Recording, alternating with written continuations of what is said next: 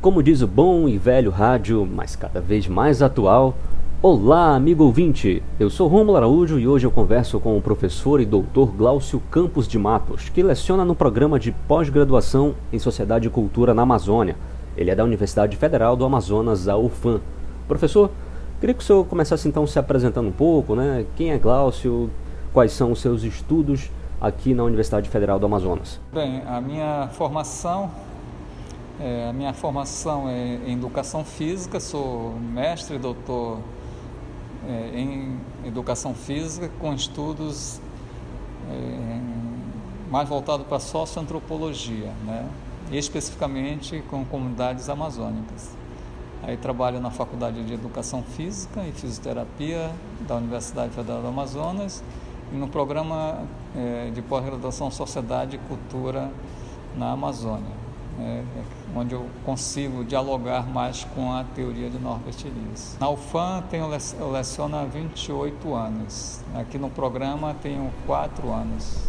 Bom, a Amazônia, aliás, que é a nossa pauta aqui, né? principalmente sobre o fogo na região. Então, professor, indo direto ao tema, essa é a minha primeira pergunta, como entender esse processo de queimada aqui no meio da floresta? Bem, o fogo tem que ser compreendido na região sob o ponto de vista né, cultural, de como as populações amazônicas se apropriam do fogo, e numa discussão mais ampla, como o fogo está sendo encarado do ponto de vista né, civilizacional. Então, no ponto de vista civilizacional, o momento é bem oportuno para nós entendermos como a, as nações estão preocupadas né, com o fogo na região amazônica devido à importância que a floresta assume para questões ambientais. Nesse sentido, nós devemos entender que as questões ambientais que vêm de um longo processo né, de aprendizagem têm colocado a região amazônica em palco de discussão. Do ponto de vista cultural, a discussão ambiental tem mexido com as populações tradicionais. E o uso do fogo né, na região, ela vem de uma tradição trazida pelos índios, né, pelos indígenas. Professor, essa questão das queimadas tem vários níveis de, de discussão, digamos assim, né? Então, qual é o papel de fato do Brasil em meio a esse debate internacional?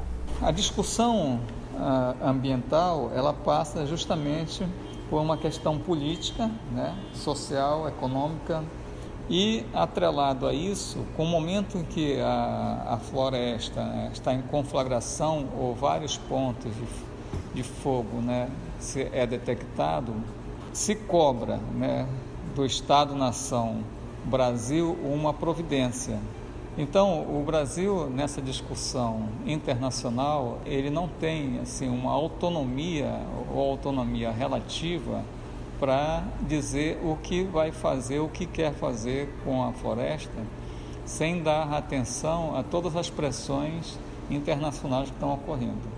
E aí você vai ver, a primeira pressão que aconteceu, que, que surge os comentários, são as barreiras econômicas. Né? E a barreira econômica assusta, né, num país capitalista, qualquer empresário, qualquer governante.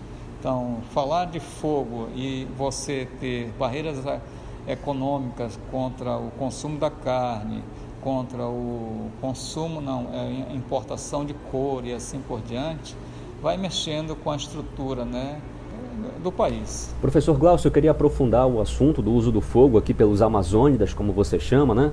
Até que ponto a queimada é desmatamento e quando ela é parte da tradição? É bom entendermos justamente que, dado as peculiaridades da região, geograficamente, né, o tamanho da terra e assim por diante, e as tradições absorvidas dos grupos indígenas, o Amazônia se apropria do fogo né, para a limpeza da terra, para a fertilização do solo né, e para o controle da natureza. Esse elemento natural é importante no modo de vida da região, isso deve ser entendido.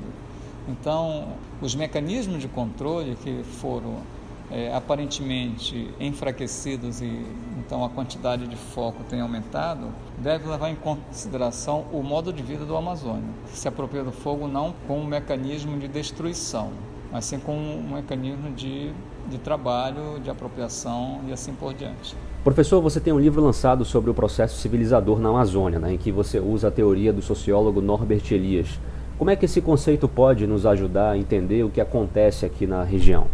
Escrevi o, o, o livro intitulado Etos e Figurações na Interlândia Amazônica é, com base na teoria eliasiana, né, Norbert Elias, sociólogo alemão, que vem contribuir justamente para entender os processos sociais de longo prazo na região amazônica. Né. É, é, é, para entender o uso do fogo, né, o Gudbrun, Johann Gudbrun, é, contribuiu também nesse processo.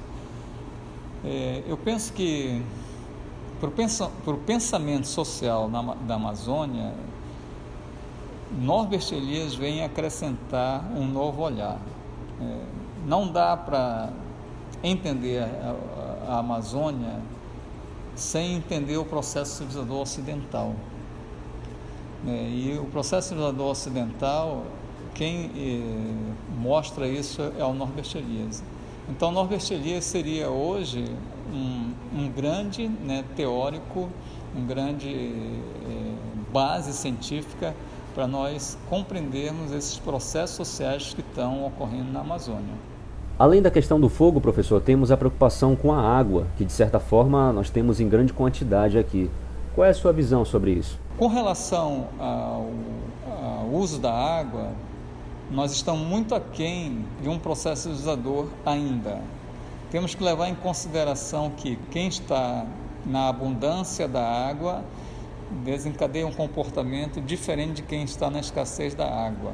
Né? A água é um recurso finito e precisamos, né, na região amazônica, nos civilizarmos com o tratamento ao uso da água.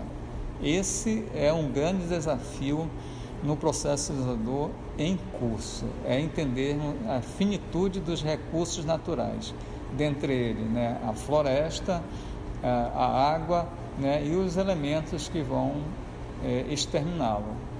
A preocupação com fogo, né, a queima da floresta, ela não é uma preocupação cultural, é uma preocupação civilizacional que é resultado desse longo processo de aprendizagem que não iniciou no Brasil, na floresta amazônica, mas dos países principalmente europeus. E nós temos que entender um outro ponto importante, que temos que compreender o fato, isso serve para todas as civilizações, qual seja o nível que esteja, que independente se a floresta vai ser queimada, derrubada e desertificada, isso não importa para a natureza.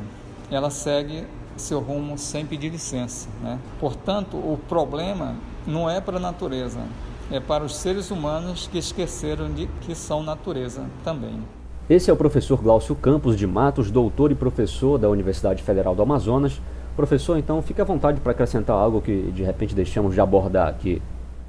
Quero acrescentar isso aqui, ó, afirmando que a, a preocupação com fogo, né, a queima da floresta, ela não é uma preocupação cultural, é uma preocupação civilizacional que é resultado desse longo processo de aprendizagem que não iniciou no Brasil, na floresta amazônica, mas dos países principalmente europeus. Né? Nós temos que entender um outro ponto importante, que é uma questão de tempo, que temos que compreender o fato, isso serve para todas as civilizações, qual seja o nível que esteja, que independente se a floresta vai ser queimada, derrubada e desertificada, isso não importa para a natureza. Ela segue seu rumo sem pedir licença, né? Portanto, o problema não é para a natureza, é para os seres humanos que esqueceram de que, é, que são natureza também. Então é isso. Obrigado, professor, e obrigado, ouvinte. Até a próxima.